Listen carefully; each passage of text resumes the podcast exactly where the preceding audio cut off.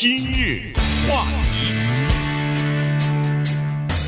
欢迎收听由中讯和高宁为您主持的今日话题。呃，昨天早晨的时候呢，在呃我们加州南加州这个圣地亚哥附近哈，就是呃加州和墨西哥交界的边境呢，发生了一起严重的车祸，一辆大的。卡车呀和一个呃这个 van 就是这个箱型车相撞了。它是 SUV，呃哦算 SUV，呃、越野车大呃比较大型的那种福特的呃 Expedition 哈，这这个型号的这个呃越野车呃相撞，相撞以后呢，一下造成十三个人死亡。昨天报道的时候更多哈，说是十五个人，那现在呃纠正过来了，呃一共是十三个人。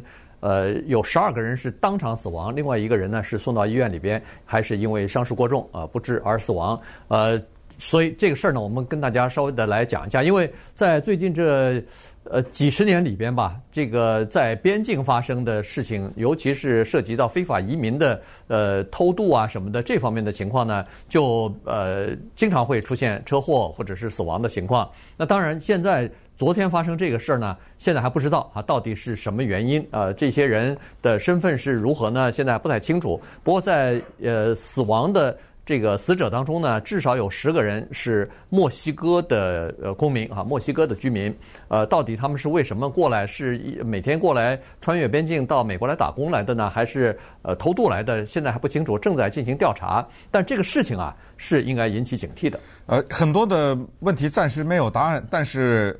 就是没有答案，我们已经知道哪些事情是绝对不对的，比如这辆车，这个是一九九七年的福特 Expedition 这个型号的车，二十多年了，这个车已经相当的老旧，它是那种紫红色的。嗯，这个车呢，在正常的情况之下是坐七，顶多到八个人，它要求的乘坐的。重量呢是两千磅，我们这么算一下啊，我们就平均的算一下，如果人的重量是一百五十磅左右的话，我们取这么一个数字的话呢，那十个人不就一千五百五百磅吗？嗯，对。二十个人就三千磅了，那你二十五个人的话，呃，三千七百多磅，那个将近四千磅这样的重量放在一个只能坐两千磅的这么一个车里面。发生什么情况呢？呃，我们任何人如果开过这种越野车或者箱型车都知道，当你车里放了很多东西的时候，就比平时要重很多的时候，刹车的距离改变了。对。啊、呃，你看着那个红灯 离你有这么一段距离，你车里坐两个人的时候，你刹车脚踩的那个力度，和你车里坐八个人是不一样的。我过去有这么个面包车，那电台的一些同事。经常坐在我这个车里面，我们有时候出去嘛，我深深的感觉到，就当这个车坐满的时候，那一脚踩刹车的时候，那个是不一样的，那个刹车的距离就要比平时只坐两三个人的时候要长很多。还有一个就是转弯的时候，方向盘你明确的能够感到压力。再有就是换车道的时候，尤其是在高速公路开的比较坏的时候，要换车道的时候，那个车啊，方向盘是不容易控制的。那还是在正常的情况之下，你现在一个两千磅的车里面坐了将近四千磅的人，这个车是一个什么情况？你可以想象。那下一个问题大家问了，怎么会坐得下呢？对，现在知道这个车呀，它就是这么一个故意设计成这样，它把后面的座位全拆了，它只保留了驾驶座和驾驶座旁边的那个乘客的座，前面坐两个人，二十五减二，那就是后面坐了二十三个人。对。那这些人有男有女啊，从十五岁到五十三岁不等。我们可以想象，就是几乎就像沙丁鱼一样，就挤在那儿啊，肯定是人挤人，就往里推啊，往里塞啊，就塞在这里头了。所以您可以想象，八个人设计最多坐八个人的座位的这个车里头，一共挤入了二十五个人，后面的二十三个人在。你仔细想，咱们都知道，那个越野车它再大，SUV 再大，嗯、它后面就是这么一个这么一个小的空间嘛。就是这么蹲着，或者是盘腿坐着，还是？有点呃，我又想想起来以前看那个杂技演员在那个车上呃载多少人，那个、嗯、那个就有点像那个那个，就是一下一个人叠罗汉一样给叠上去。你可以想象，所有的安全措施在这个时候全部没有了。哪还有什么安全带啊？根本没有了。你座位都拆了嘛？对，座位也拆了，然后也不可能给你人都一个一个的安全带绑起来，呃，这么做。所以呢，这个就是最麻烦的事情。当一发生车祸的时候，这些人被那个大卡车拦腰这么撞上去的时候呢，他这个人呢从车里头弹出去了，就根本就没有办法控制得住哈。然后很多人都是弹出去的，从车里头。那个车，如果你看照片的话，看录影的话，那个车撞得变形了。所以呢，在第一波的那个急救人员和消防人员到场的时候，看那个整个的呃就是呃这个车祸的现场啊是非常混乱的，有很多人就是躺在路上了，因为撞出去弹出去以后摔到路上已经死了。嗯，有一些人是重，有一些人是重伤，躺在这个车里头，车已经变形了，他出不来。要那个急救人员帮他拉出去，但还有一些人轻伤的人呢，他设法从车里头呢自己爬出去，然后就在车的旁边走来走去啊什么的，已经糊涂了。哎，就是那个已经完全没有想到的事情发生了，所以他们不知不知所措啊。那个时候，所以那个开车的就是厢型车的那个驾驶员当场死亡，也也就撞死了。二十八，哎，二十八岁的一个墨西哥人啊，然后。呃，那个大卡车的司机也是受了重伤啊，所以呢，六十八岁，六十八岁，那个是个在美国居住的呃，El Centro 的这么一个居民哈，所以整个的这个现场是一片混乱，然后。呃，这个车里头全是，你可以想象，这这血迹斑斑啊，这个简直不堪不呃，就是看上去以后真的让人感到非常的痛心啊！这十几条生命就这样在瞬间就没有了。那么现在在调查的是这个情况，就是说这是早晨差不多六点十来分的时候啊，非常非常早的情况。这个大卡车是在正常的开始，那么这是一个十字的交叉的路口。这个时候呢，现在这个调查人员正在琢磨的就是说，那儿有一个好像有一个这个 stop sign，但但是在 stop sign 的这个地方，就是大卡车开过来的时候，这辆箱型车为什么为什么会突然的冒出来，以至于使得那个大卡车可能就根本没有看到，所以在这种情况，现在不知道它是什么情况出来的哈，到底是。是不是没有停这个 stop sign 呢？还是停了以后卡车没看到呢？现在都不知道，现在都在，呃，很多事情都是呃还在继续的调查之中呢。但已知的是什么呢？这个就真的让我们匪夷所思了。已知的是六点十几分的时候，天很亮啊，嗯，相当的亮，这是第一。第二，那个地方没有什么障碍物，也就是说，你左看右看前看，全都是一片平地。就是能够看到相互的车。再一个已知的是，这个大卡车呢是在一一五高速公路上向北行驶，然后这一个越野车呢是向西行驶。我们怎么知道它是向西行驶呢？因为它被撞的时候是撞在左边那个门，嗯，所以它应该是向西行驶。分明大家都可以看到啊，而且根据这个被撞的严重的程度。可以看出来，这个大卡车的速度也是很快的。那刚才我们讲过，基本的物理学的原理就是速度和重量是有直接的关系的。嗯，这个大卡车不是一个一般的大卡车，它叫拖拉机拖车，它后面有两节呀。不过当当时那个后面的两节里面倒是没有放拖拉机，但是特别的长，这个卡车拖着大两节两节的大的车厢在那后面，我们可以想象呢。大早晨六点来钟，路上没什么车，所以我们可以想象它的速度是很快的。而这一个越野车的速度不是太重要，也就是说，即使它是停在那儿的情况下，根本就没开，被撞这么一下也不行啊。对，哎，所以速度主要是决定在那一个大卡车的上面。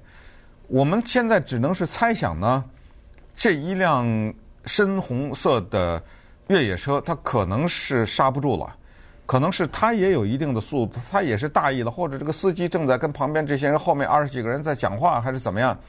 是有一个停车的牌子在这个地方，可能是等他看到大卡车的时候是来不及了，然后那个大卡卡车看到他的时候也来不及了，也可能他想闯这一个停车牌啊等等，反正就是在这个北向和西向的这个地方，二车相撞，然后。相撞了以后呢，大概十分钟以后，警察才赶到。是谁打这个电话？不知道，也可能是那个六十八岁的司机吧，因为他还是清醒的嘛。呃，他并没有说有生命危险，所以是不是他打的这个电话？大概十分钟以后，警察就到了。那到了以后呢，有一些人就被直升飞机拿走，至少四个人吧，被包括这个大卡车的六十八岁的司机，也是被直升飞机给运到旁边的医院去了。那么稍等会儿，我们来看一看，这是个什么地方啊？它叫 Holtville，是一个镇吧，还是一个城市啊？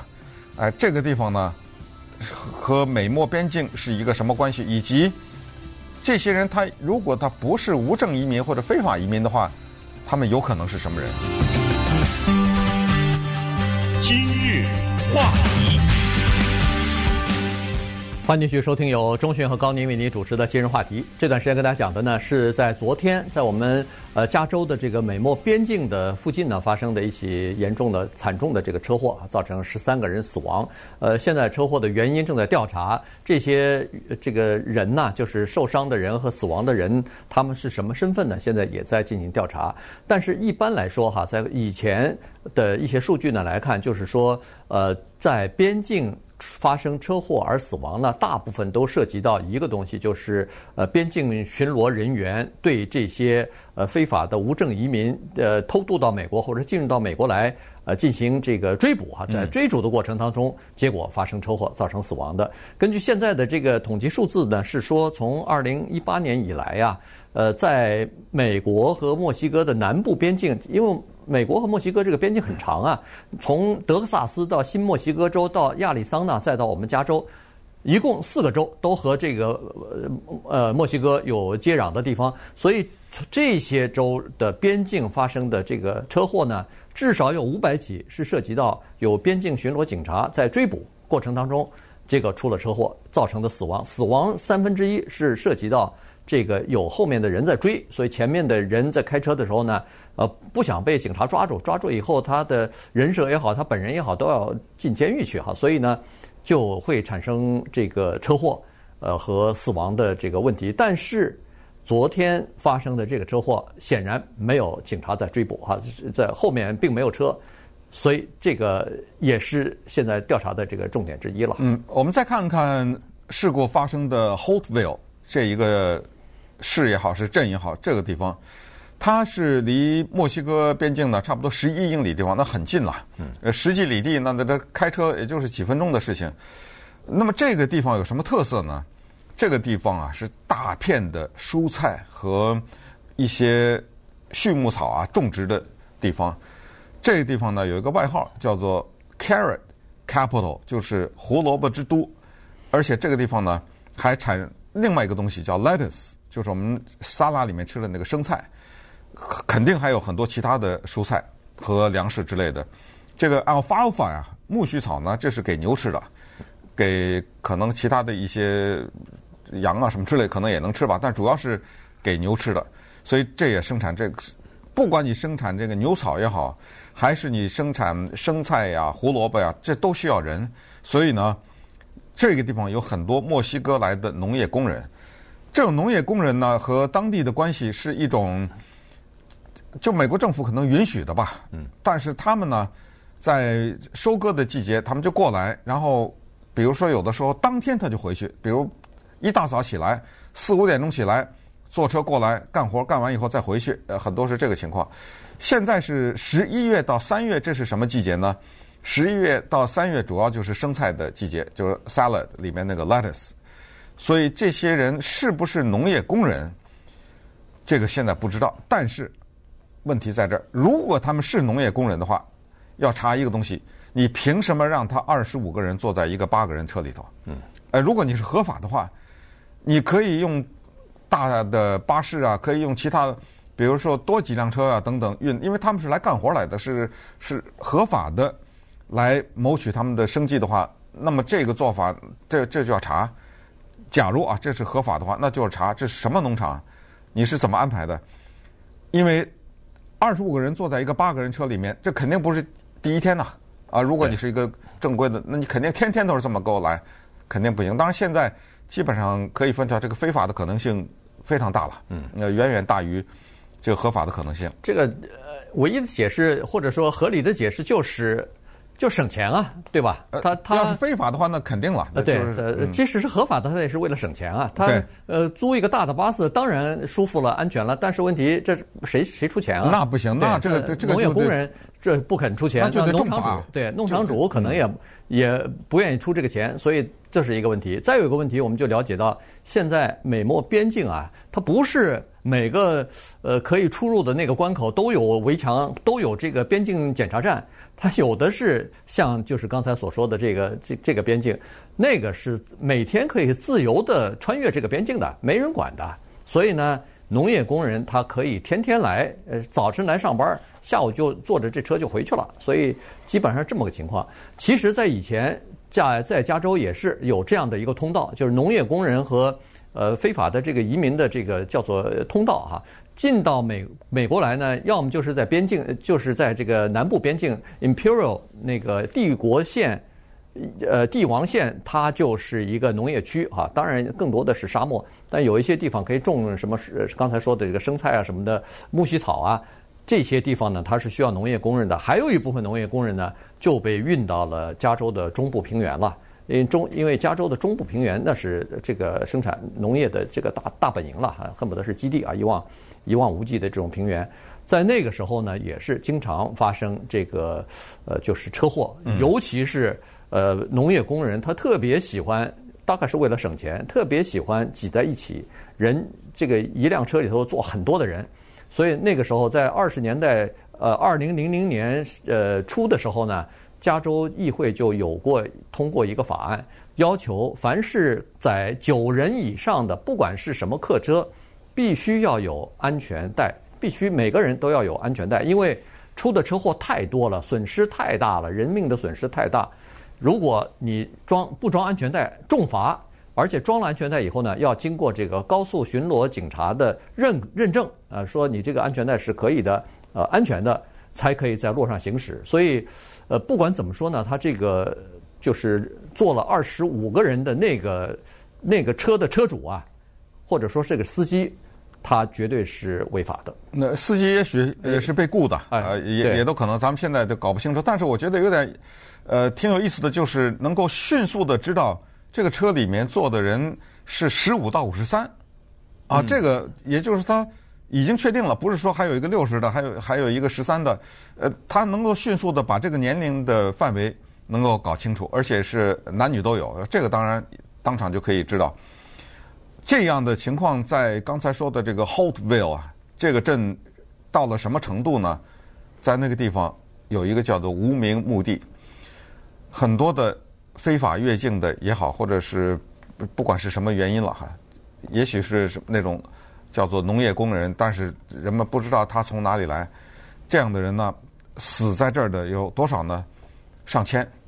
当然，就是可能是跨越一些不知道几十年还是多少哈。这些人就葬在了 Holtville 这个地方。这块墓地呢，就叫做无名墓地，就埋葬着这些人。为什么埋在这儿？因为我送回去送给谁啊？嗯，我我根本不知道他是谁啊，没法。我知道他可能是一个。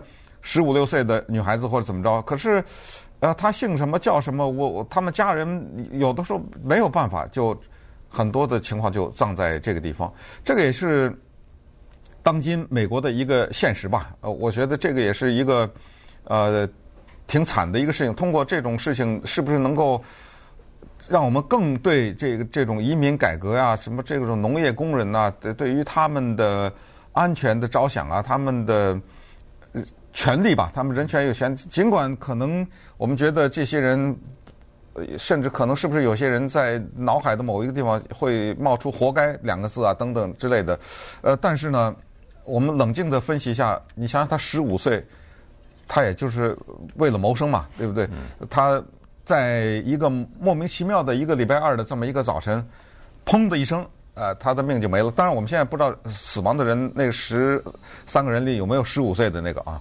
呃，但是我们知道这个是这个情况，所以这个事件呢，肯定接下来的调查我们会越来越多的了解都是怎么回事儿。连现在连墨西哥大使馆都出面了嘛？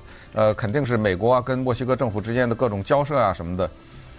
呃，但是接下来随着我们了解更多呢，可能还是对不管是哪一届的政府，可能在这一方面啊，他们可能要付出更多的努力来来减少这种悲剧的发生吧。